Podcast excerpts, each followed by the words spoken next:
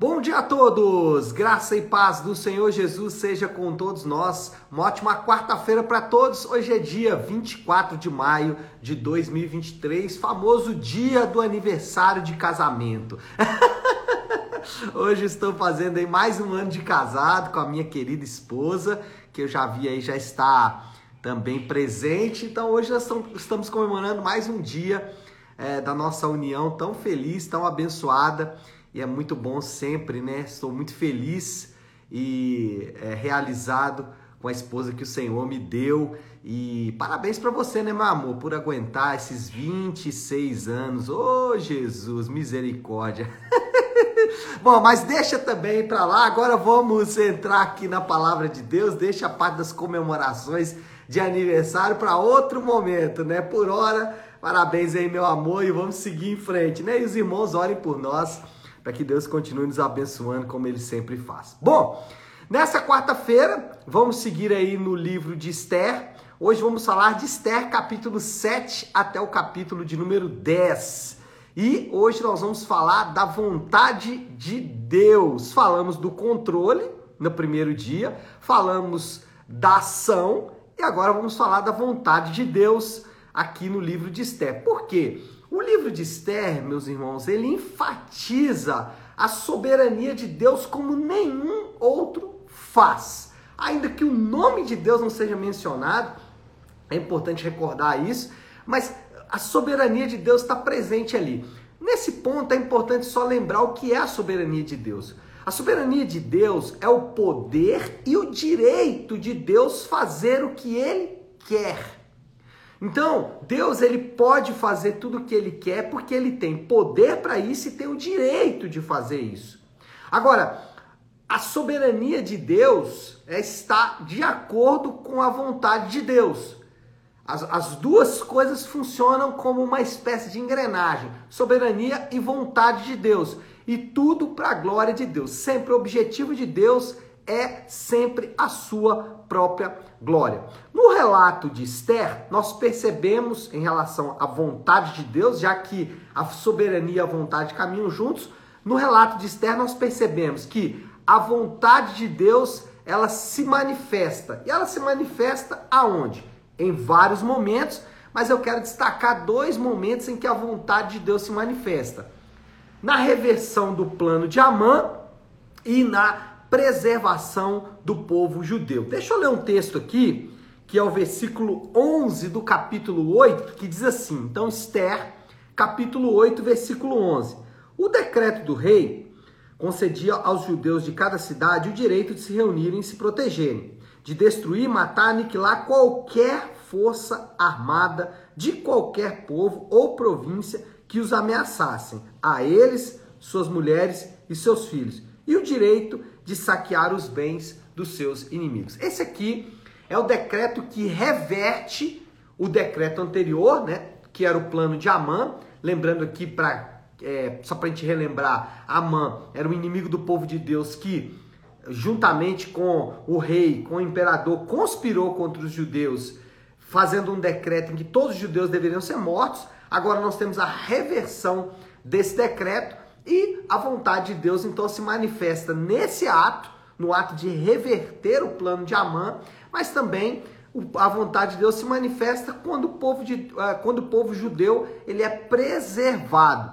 O ponto aqui é que Deus conduziu todas as coisas para finalmente livrar o povo de Deus. A pergunta que surge é: se Deus ia livrar, por que, que ele não livrou antes? Se Deus ia livrar, por que, que ele permitiu que Amã fizesse o decreto e tudo mais? Por quê? Não sabemos o porquê. A Bíblia não diz e especular não produz muito resultado. O ponto é dizer que Deus estava cumprindo a vontade dele, mesmo que para os nossos olhos tenha sido tardio. E aí o que, que nós aprendemos aqui é que os crentes, eles estão sempre vivendo a vontade de Deus, mesmo em dias desafiadores. Esther estava vivendo a vontade de Deus, mesmo quando havia um decreto de morte. O povo judeu estava, judeu estava vivendo a vontade de Deus, mesmo diante de um decreto de morte. Então, Para os crentes, a vontade de Deus é na vida ou na morte. Para eles, de fato, a vontade de Deus está acontecendo. E aí sempre surge uma pergunta, pastor: se eu estou vivendo a vontade de Deus, é aquele lugar geográfico que a gente sempre procurou, né, o centro da vontade de Deus, ele de fato não existe ou estamos na vontade de Deus, ou estamos unidos a Cristo, estamos no, na vontade de Deus ou não. Tá? Então não existe meio termo. Os crentes estão na vontade de Deus. Aí você pode perguntar, pastor, mas e a desobediência? E o pecado do crente? Então o pecado do crente também é vontade de Deus? Se é, Deus então participa do pecado do crente. Não, a desobediência, mesmo não sendo a vontade de Deus, mesmo Deus ele não tendo isso como seu desejo, e agora a gente vai falar de uma coisa aqui que é bem teológica, mas é a separação entre atributo de Deus, direito de Deus e é, é, sentimentos de Deus. Então, por exemplo, Deus ele pode ficar triste, e aí é o seu sentimento, por causa de um ato de justiça dele, Deus, e aí é atributo, que vai ser executado por causa da sua soberania. Aí é poder de Deus, é direito de Deus. Então, a desobediência, mesmo não sendo vontade de Deus, vai resultar em glória para Deus e disciplina para os crentes. No final, mesmo aquilo que é, não, não, não, não estava é, programado, Deus não havia. É, Deus não coaduna com aquilo, a melhor explicação é essa Deus não coaduna com aquilo, mesmo assim vai resultar em glória para ele e disciplina para os crentes. Um exemplo é bom disso aí é o caso de Pedro. Pedro foi advertido por Jesus. Jesus, é, Jesus disse para Pedro: Olha, Pedro, você vai me negar. Pedro disse: Imagina, jamais. Jesus disse: Vai negar. E aí Pedro faz o que? Nega. E o que acontece com ele? Ele fica muito triste. A disciplina acontece ali, quando Pedro fica muito triste. Depois é, Jesus restaura ele e Jesus é extremamente glorificado exatamente depois desse caso. Tudo isso aconteceu. Pedro não saiu da vontade de Deus. A desobediência de Pedro entristeceu a Jesus, porém, tudo isso redundou em glória para Deus e em disciplina para Pedro. Então, isso vai acontecer às vezes, mas o importante é destacar que o crente, mesmo em dias difíceis, desafiadores, estará vivendo a vontade de Deus e isso é extremamente confortável para os crentes. Ah, no livro de Esther também nós percebemos que a vontade de Deus por vezes é secreta. É isso mesmo. Olha aí o versículo 17 do capítulo 8. Em cada província e em cada cidade, onde quer que chegasse o decreto do rei, havia alegria e júbilo entre os judeus, com banquetes e festas Muitos que pertenciam a outros povos do reino tornaram-se judeus, porque o temor dos judeus tinha se apoderado deles. O nome de Deus, mais uma vez, não é mencionado. Mesmo assim, o seu poder é patente. O poder de Deus, a glória de Deus, a soberania de Deus está presente aqui nesse caso. Então, mais uma vez, Deus não se revela, a vontade de Deus nunca foi mencionada, mas ela estava sendo ali manifesta, patente aos nossos olhos. E aí, ah, o que nós podemos eh, aplicar é que a vontade de Deus nem sempre será revelada. E não precisamos e não devemos eh, gastar tempo tentando entender ou conhecer a vontade de Deus. Nós não temos nenhum é, ensino na Bíblia nessa direção de ficar buscando, orando, fazendo jejum e tudo mais para tentar conhecer a vontade de Deus. Não precisamos fazer isso, não há necessidade de gastar tempo com isso. Existem é, é, limitadores, assim, não queria usar essa palavra, mas existem princípios, essa é melhor, né? existem princípios que estão latentes na palavra de Deus e que eles vão nos, dire nos dirigir. Se estivermos fazendo essas coisas, estamos cumprindo aquilo que Deus espera de nós. E aí não há necessidade de ficar então buscando a Deus para saber se é a vontade dele ou não. Então, é, o que eu devo fazer? Eu devo fazer isso porque é, se o meu coração ele está querendo viver isso para orgulho, prepotência, para alguma idolatria, para ganhar mais dinheiro e tudo mais, provavelmente você está escapando, deixando escapar aí um princípio da palavra de Deus e se conduzindo de maneira distante daquilo que Deus tem para você. Exemplo, propósito de todo crente, tá? Aquela história de, ah, qual é o propósito? Então, é, se Deus tem um propósito, e até acredito que Deus tenha um propósito individual para cada um, é, isso é secreto. Deus não vai revelar, ele vai revelando à medida do caminho. Agora, de maneira geral, todo crente tem um propósito geral e é isso que a gente tem que se agarrar. Qual é o propósito geral para todo crente? Servir. Então, se você está servindo, meu irmão, você está no propósito de Deus. Se você não está servindo, não está. É? então é muito simples. Obedecer. Todo crente tem que obedecer. Então, meu irmão, não precisa orar buscando a vontade de Deus. Está obedecendo? Está cumprindo a vontade de Deus. Não está obedecendo? Está fora da vontade de Deus. É muito simples. Vivendo em santidade.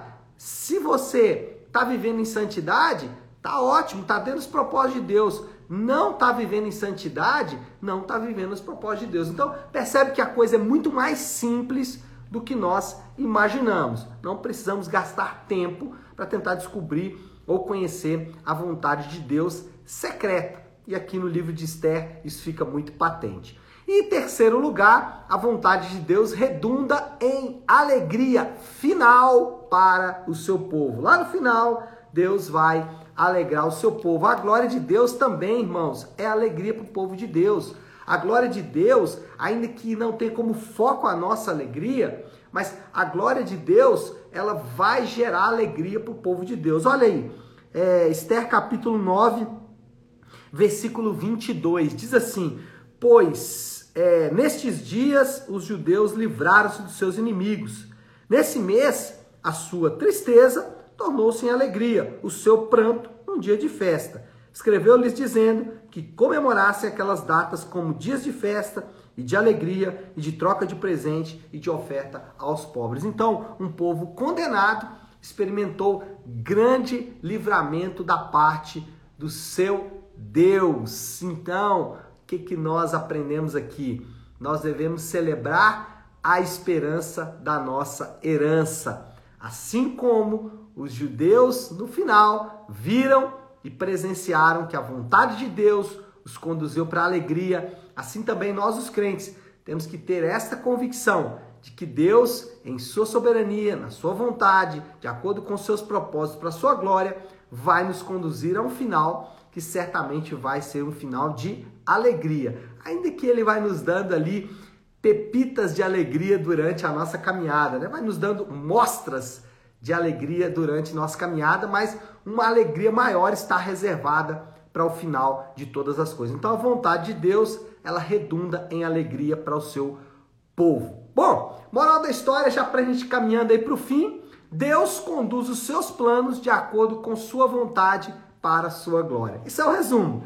Deus conduz seus planos de acordo com sua vontade para a sua glória. E isso produz naturalmente alegria para o seu povo, mesmo em meio a dores. Mesmo em meio a dores, vamos experimentar alegria, porque a glória de Deus está sendo manifesto, ma manifesta.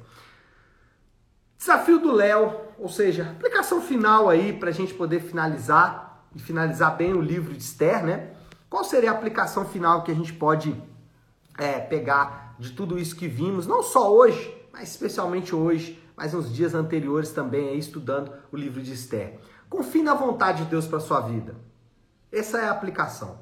Confie na vontade de Deus para sua vida. Confia que Deus está conduzindo tudo de acordo com a vontade dele, de acordo com o poder dele, para a glória dele na sua própria vida. E como você faz isso? Será que confiar é que Deus está fazendo é, tudo, confiar na vontade de Deus é uma coisa muito simples? Não. Como fazemos isso? Como eu, como eu faço para confiar na vontade de Deus? Faça o que você tem que fazer. O que, que você tem que fazer? É isso? Então faça. né? Não fique tão preocupado em descobrir a vontade de Deus. Apenas faça, sirva, ame, perdoe, né? Viva em santidade, obedeça a palavra de Deus. Coisas que nós temos que fazer. Vimos inclusive isso ontem. Esther fez o que ela tinha que fazer. Se é, Deus ia conduzir de, um, em uma direção ou outra, no final não importa, vai redundar em alegria. Então, lembre-se disso. Confie no Senhor. Como você faz isso? Fazendo tudo o que você tem que fazer. Está na sua mão para fazer, faça e faça bem feito. Para a glória de Deus, lembrando, glória de Deus tem que ser destacada. Porque muitas vezes queremos conhecer a vontade de Deus, né? oramos, ah Senhor, qual é a sua vontade? Não para a glória de Deus, Queremos conhecer a vontade de Deus para nos livrarmos das dores. Mas de vez em vez, Deus vai nos conduzir, mesmo em meio a dores, de acordo com a sua vontade. O caso de Esther é clássico. Mesmo com uma sentença de morte, Deus estava ali manifestando a sua vontade. Tá certo, meu povo? Bom, vamos orar, porque eu já falei pra danar hoje, viu? vamos orar. Feche seus olhos, curva a sua cabeça, pare um instante o que você está fazendo e vamos juntos buscar a Deus em oração.